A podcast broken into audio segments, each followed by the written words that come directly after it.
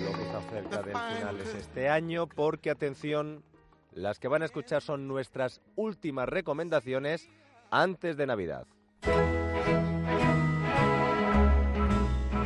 Así que se tendrá que esmerar. Don Luis del Pino, director de Sin Complejos, buenas tardes. Buenas tardes. Pues no me voy a esmerar nada, hombre. Vacaciones navideñas, pues eh, digo, pues me va a dar esto hecho el director del programa, que es don Dieter Brandau. Le puse, me- le puse deberes. Claro, la semana pasada dice que hay un del Pino famoso. Y yo, no, no puede ser. Pues sí, hay un del Pino famoso. Usted no le conocía. Yo no le conocía. Octavo virrey de La Plata, eh, del Río de la Plata, o sea, de la actual Argentina y demás. Eh, don Joaquín del Pino, que tiene una estatua en Baena porque pues uno de sus familiares muy muy lejanos, no sé si descendiente directo, que es uno de los dueños de Ferrovial, pues dijo, oiga, pues aquí porque no hacemos una estatua a este buen señor. Fue un ingeniero militar español. Otro del Pino ingeniero. Otro del Pino ingeniero. ¿Pero qué llevan los del Ay. Pino en la sangre? Eso me pregunto yo. bueno, pues este buen hombre fue gobernador de Montevideo, fue presidente de una de las audiencias de Perú, fue capitán general de Chile y al final de su vida, pues ya justo cuando eh, empezaba casi la independencia de las eh, provincias americanas, pues fue el virrey de Río de la Plata. Eh, fue el padre de una mujer que luego se casaría con el primer presidente de Argentina, o sea, pero él siempre fue un, realista y un defensor de la monarquía española, pero murió en 1804, o sea, es antes de que se produjera pues todos los desastres que a partir de 1808 nos eh, cayeron encima.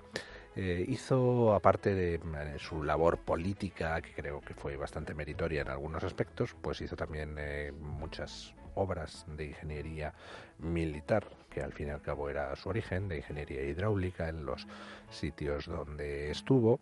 Eh, participó, por ejemplo, pues en lo que fue toda la eh, fortificación del castillo de Montjuic, aquí en España, antes de marchar para América. Pero su mayor hazaña, Atención. hazaña, Atención. según he podido leer en la biografía. ¡17 hijos tuvo! ¡Vamos! Sí, ¡Viva los del Pino! Sí, señor. Repoblando de Del Pinos el mundo. Así De dos- con de el dos cambio muj- climático. De dos mujeres distintas. Nueve Ah. con la primera, ocho con la segunda. ¿Cómo soy los del Pino? Oye, pues hay que agradecer a este oyente Sí, que, sí. Nos, que nos pasó el dato. De Baena. De Baena, sí, señor. Muy Pues bien. Muchísimas gracias. Pues habrá que ir a Baena a ver la estatua de tu familia, Luis. Un abrazo muy fuerte. Feliz Navidad. Feliz Navidad.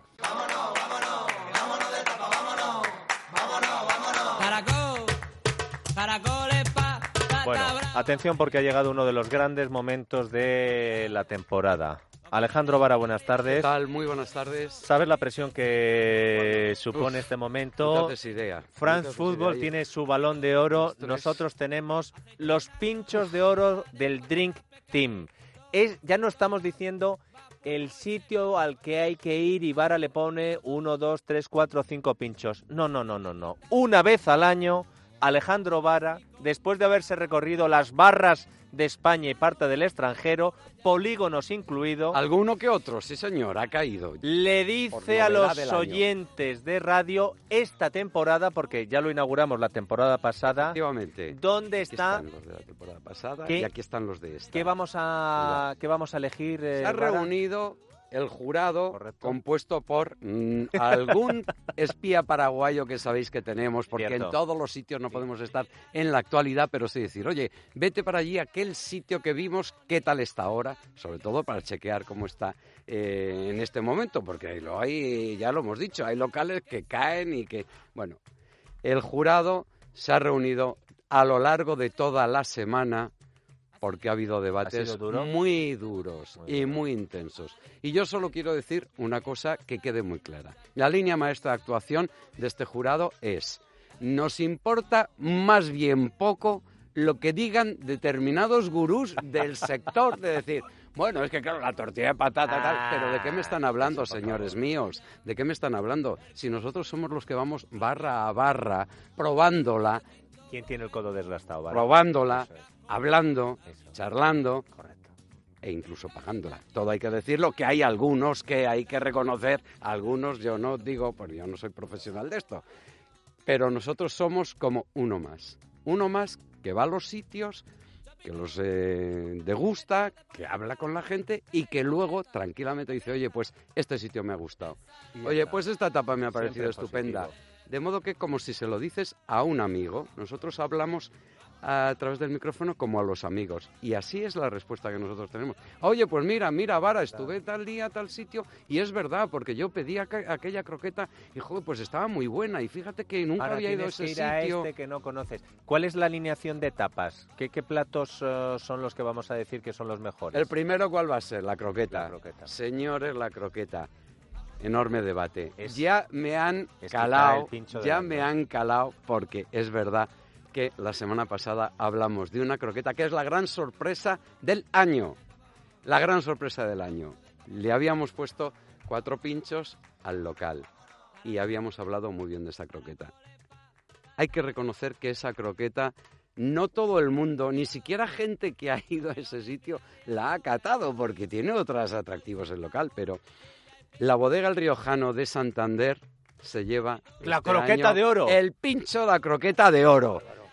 Ya sé que hay 90.000... cro- Mira, el año pasado, que lo tengo aquí anotado, por si acaso hay lo- se la dimos al Echaurren. La croqueta del Echaurren, oye, nadie va a discutírtelo. claro, y está, sí. pero vamos, evidentemente a un nivel number one, number one, number one. Pero, la de este año la de este 2019, año- croqueta de oro, el riojano. oro, el riojano de Santander, eh, ahora Cantabria. Oye, pues hay que reconocerlo, ¿eh? sí, porque es señor. uno de los grandes premios de la tarde. Hay que reconocer que este ha sido uno de los puntos y de los pinchos más debatidos del jurado, porque todo el mundo tiene, hay croquetas, vamos a ver, méritos, pues lo tengo aquí apuntado, la resolución del jurado.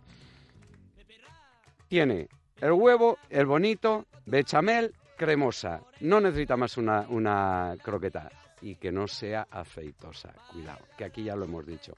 Esta croqueta merece toda nuestra distinción. Hay gente que no la conoce, hay gente que no la ha probado y hay gente que a lo mejor está en Santander y no ha ido. Bueno, yo creo que todo el mundo que ha ido a Santander al Riojano, porque el Riojano es un clásico, pero que pidan la croqueta. Si tienen la misma suerte que yo cuando la comí, digo, que la "Oye, disfruten. la van a disfrutar, pero de primera. De modo que, Atención, ha atención caído ya el primer Y premio el de hoy. segundo premio de hoy, ¿cuál va a ser la ensaladilla rusa? rusa. Oye, pero tú empiezas a lo Debate, bestia. debate, debate intrincado también.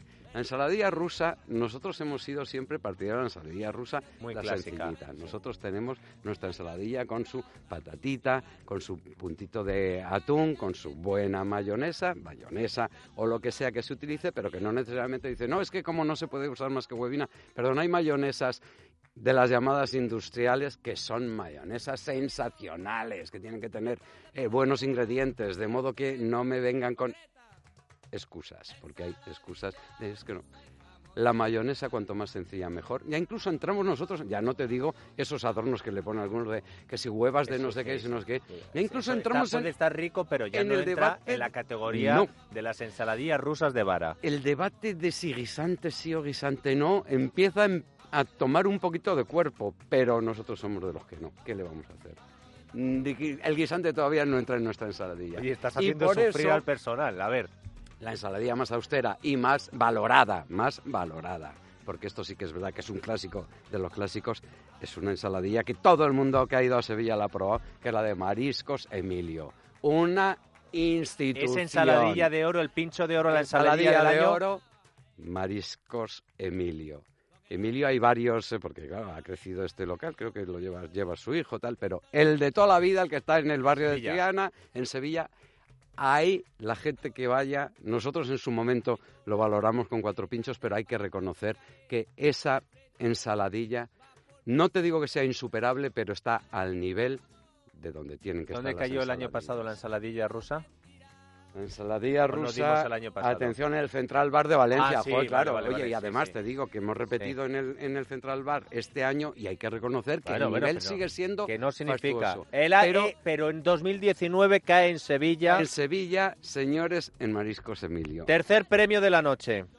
Vamos a por las bravas. Cuidado que las Bravas también tienen su aquel. El año pasado las Bravas fueron para la Casa Tomás de Barcelona. Hay gente que ni lo conocía y es verdad que ha habido mucha gente que me ha dicho, oye, no lo conocía y yo he ido a Barcelona, tal, y estoy en Barcelona y no conocía Casa Tomás. Sensacional.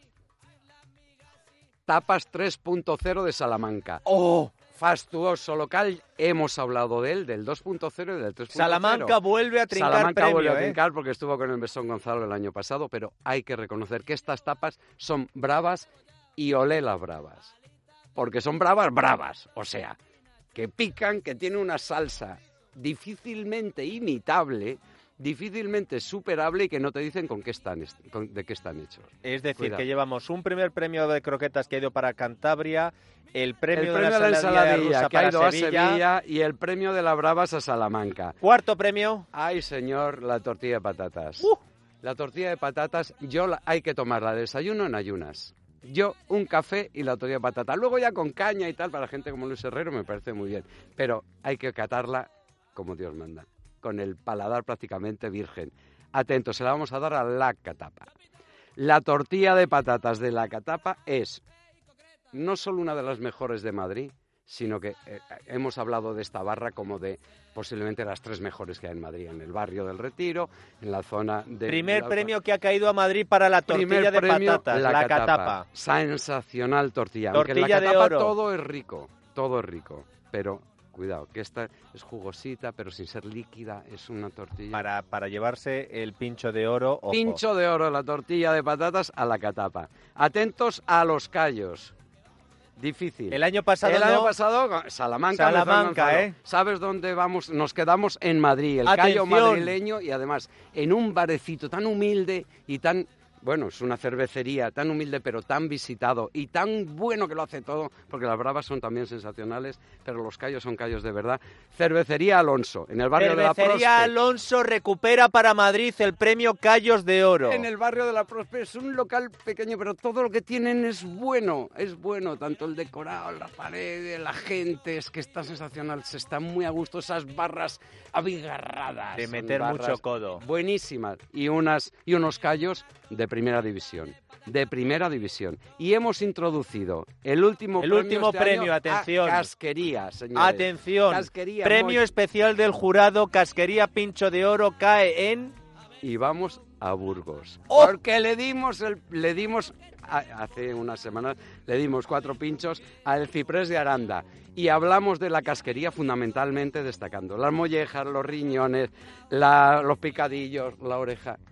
Es una apoteosis. Entonces, a Burgos, Aranda, el premio que instauramos este año de la casquería. Y solo un detalle, para que se espabilen. No hemos dado premio este año, no hemos dado premio a los torrendos. Es cierto. Lo dejamos desierto, Desierto. señores, desierto. De modo que que se espabilen los señores. En Soria hay muy buenos ya le hemos dado. El año pasado, no lo olvidemos, a la raquetista de Madrid, que lo hace en estilo soriano. Pero este año no le hemos dado Desierto premio. queda el de Torrezno. el de Torrezno. Pero hemos introducido el de casquería. Un saludo a los señores de Aranda que se lo merecen. Eh, sinceramente, porque sé que les hace mucha ilusión y se lo ocurran. Enhorabuena a los premiados Sí, señor. en los pinchos de oro del Drink Team de Alejandro Vara. El resto también no sigan trabajando. Que hay muchos que se lo merecen, muchos. y pero simplemente hemos es una selección hecha por Alejandro Vara. Hemos Nosotros querido- tenemos nuestra selección y nuestro experto. hemos querido destacar lo que a nosotros nos ha parecido estupendo. Pero hay muchísimos más, pero estos particularmente merecían el... el- Y me parece muchos más justos estos premios que los del Balón de Oro. ¡Hala! a, a disfrutar, amigos.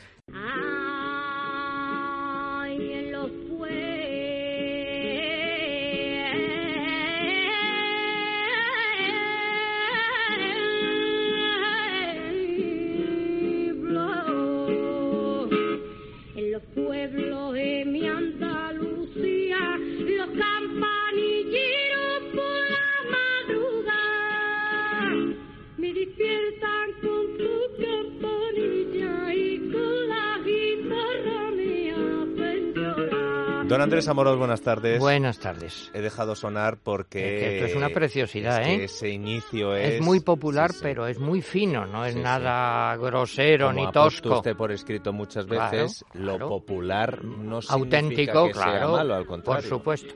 Bueno, vamos a ir por orden. Esto era es Los Campanilleros interpretados por la Niña de la Puebla. Eh, ¿Por qué vamos a hablar de los campanilleros? Bueno, pues es un canto popular de Navidad que pervive, es tradicional en algunos sitios y estoy seguro que los oyentes dirán, pues yo lo he oído en tal sitio, pues en mi pueblo, pues no. Mira, yo lo he escuchado en Sevilla, en la calle Sierpes, mm, en Pamplona, en el centro y en Cuellar también. Lo he escuchado en, en Castilla, en Andalucía. Bueno, ¿y qué es esto de campanilleros? Bueno, pues es una manera de cantar, un grupo de gente, de vecinos, no profesionales, por supuesto, que se reúnen a cantar y tocar con una guitarra, un triángulo, el clink clink, con eh, las campanillas, claro, y muchos, ahora Federico el otro día lo comentaba, la botella de anís rascando con, con eso. sí. Bueno, eso es muy bonito, me parece a mí. Y la letra es una copla, mm, perdón por la pedantería, de pie quebrado, como lo de Jorge Manrique, con algún versito más corto de vez en cuando, Eso lo se cual estudiaba antes en el colegio, ya no Sí, sé ahora. Pues eh, debía seguir estudiando. Eso le da un ritmo y una musicalidad especial. Los campanilleros se han usado en Navidad, también en otros sitios en el Rosario de la Aurora. Bueno, y esta señora que lo canta, que es la niña de la Puebla, que Dolores Jiménez, que era ciega de nacimiento, siempre las fotos con, con las gafas, y era muy lectora, con braille, una persona muy culta, fue la descubridora de Juan Valderrama, por ejemplo, fue amiga del maestro Joaquín Rodrigo, y se pasó 60 años cantando. Bueno, y esto lo hace de maravilla, este que es el campanillero, la letra más popular de todas, esta tan bonita, tan fina, en los pueblos de mi Andalucía, los campanilleros por la madrugada me despiertan con sus campanillas y con las guitarras me hacen llorar. Y empiezo a cantar y ahí viene el pie quebrado que cambia. Pero si decimos, ¿y quién se lo inventó esto? Digámoslo así. ¿Quién llevó los campanilleros al flamenco? Porque es el único mm, eh, palo cante flamenco que se interpreta a coro. Pues un señor muy especial, muy, muy peculiar, llamado Manuel Torre, el niño de Jerez, que grabó en la época de la generación del 27 los campanilleros, digamos, germinales, el origen que es a la puerta de un rico avariento. a la puerta,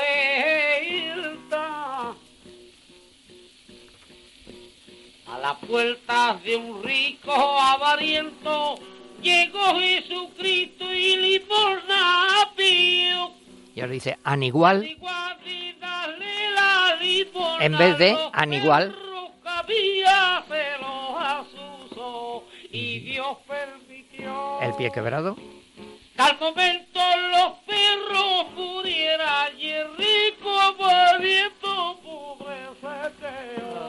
Se dulcificó luego para poder cantarlo como bien. Bueno, y, es, ¿eh? y esto luego viene cosas muy, muy tremendas. Este señor era muy peculiar, vivió de 1878 a 1933.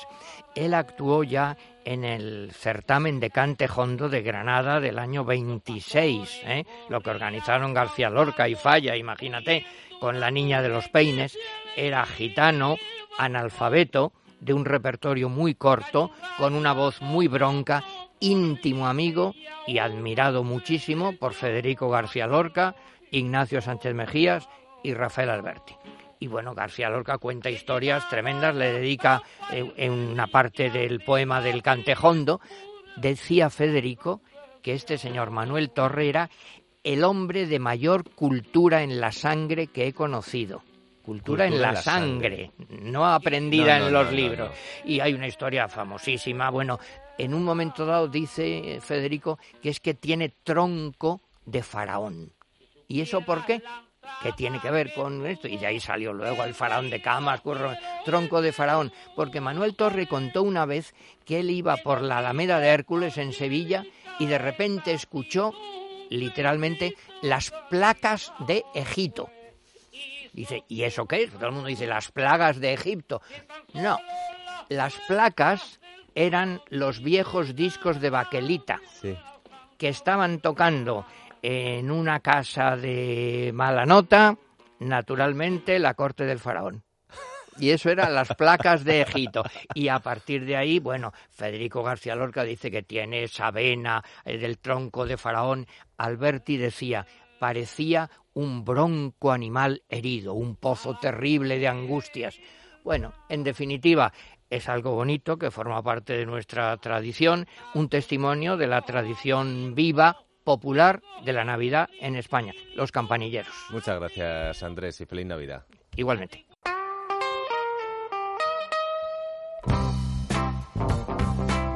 Venga, Carmelo, antes de irte, que nos debes un viaje a todos los oyentes. Antes de irnos para unos días, doy la noticia en exclusiva, eh, nos vamos de viaje a un sitio que yo creo que es, eh, no decir uno de los grandes desconocidos, pero sí que es un sitio al que no le prestamos, como tantos, eh, la atención que merece. Y que además está muy cerca y es muy práctico, porque es Lerma, que está en la carretera de Burgos, al ladito de la carretera, o sea, lo ves desde la carretera, es decir, que está muy accesible, es un pueblo muy accesible.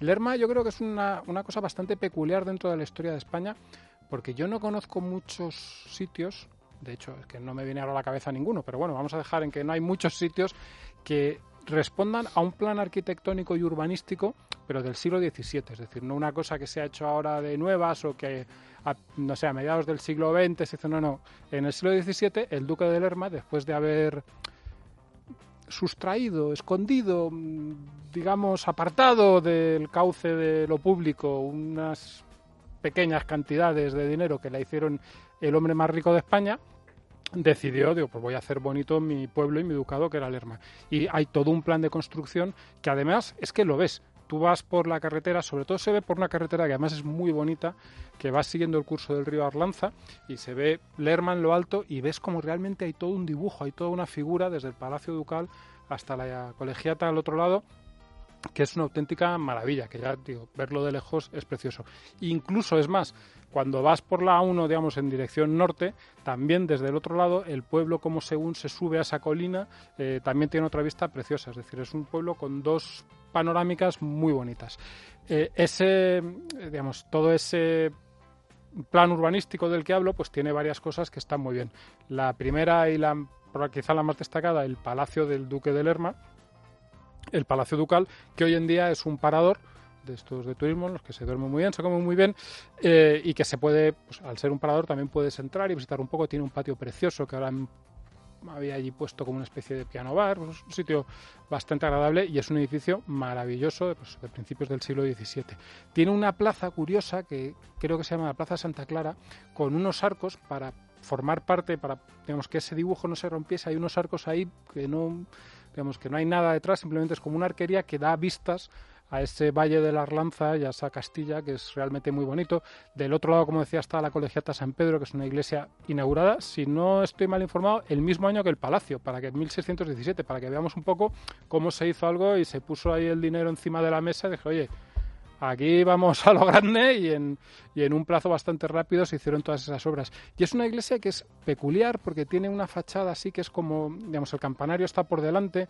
Eh, no es un modelo que se vea mucho en España. Es una iglesia bonita, ¿eh? no digo con esto que sea fea, es una iglesia muy bonita, pero que es de un, de un formato un tanto peculiar.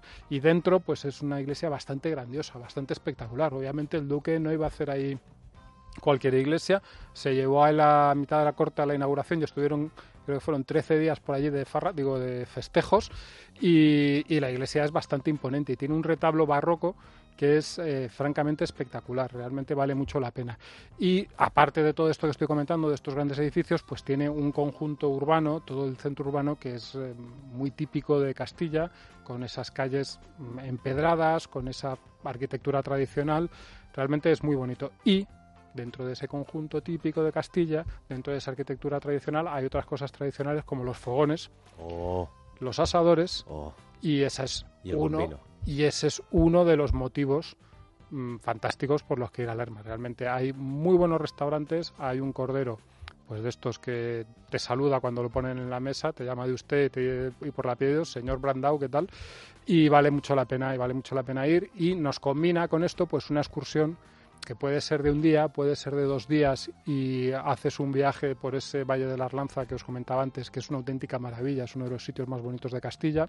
Es decir, que puedes hacer una, una excursión de, de un día, de un fin de semana. Yo mejor un fin de semana, sabes que me gusta pasar una noche a los sitios de los que voy porque te da tiempo a ver las cosas más relajadamente y porque el día y la noche te ofrecen siempre un ambiente, una perspectiva muy distinta. Así que, pues eso, un fin de semana fantástico. Es verdad que Lerma está poco promocionado, ¿eh? 200 kilómetros de Madrid, lo digo para nuestros oyentes que son de aquí, Sí. es que está ahí al lado. Bueno, es pero- decir, es poco más de hora y pico, pero y, al y que... para los que no son de Madrid es que casi te pillan en el medio de muchas cosas, de muchas Efectivamente, ciudades. y como te decía antes, está al lado de la carretera, y cuando, o sea, Sí, la- lo ves desde la 1, precioso. con lo cual tú dices, es que son mm, 130 kilómetros, 120 kilómetros, es una hora, no es más tiempo porque luego no tienes que desviarte por una carretera pequeña y dar muchas vueltas para llegar hasta, hasta el sitio, que muchas veces esas vueltas están muy bien. Como decía antes, ir por el Valle de la Atlanta, por ejemplo, que es una carrerita más pequeña, es una maravilla, pero hombre, que si lo que quieres es ir, está muy accesible, es muy fácil y vale mucho la pena.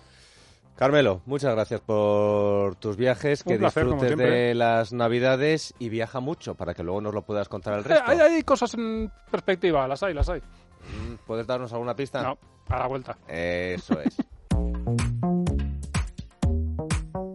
Adrián González, director de comunicación de Mundo Natural, buenas tardes. Buenas tardes, Dieter. ¿Qué tienes para nosotros, Adrián? Pues mira, hoy Marta nos ha hablado de sinaricín para depurar, para funcionar muy bien. Y el sinaricín no es más que el extracto de alcachofa. Eh, la alcachofa, sabes que se utiliza con, ese propósito para adelgazar, para limpiar el organismo, efecto saciante, para controlar el colesterol. Y todo el principio activo que nos interesa es la cinarina. Por eso es que eh, proponemos un producto que es potente y que nos va a ayudar en este sentido. Se toman dos o tres cápsulas al día y veremos cómo va a ir mejorando todo lo que son, desde las digestiones hasta el buen funcionamiento del organismo en general. Es de esos suplementos que muchas veces dicen, ¿cómo lo noto? Pues porque va mejor todo. Ah, pues oye, mira, eh, mejor imposible. Adrián, un, abrazo muy fuerte y feliz Navidad. Muchas gracias, Iter, para ti también y todos nuestros oyentes.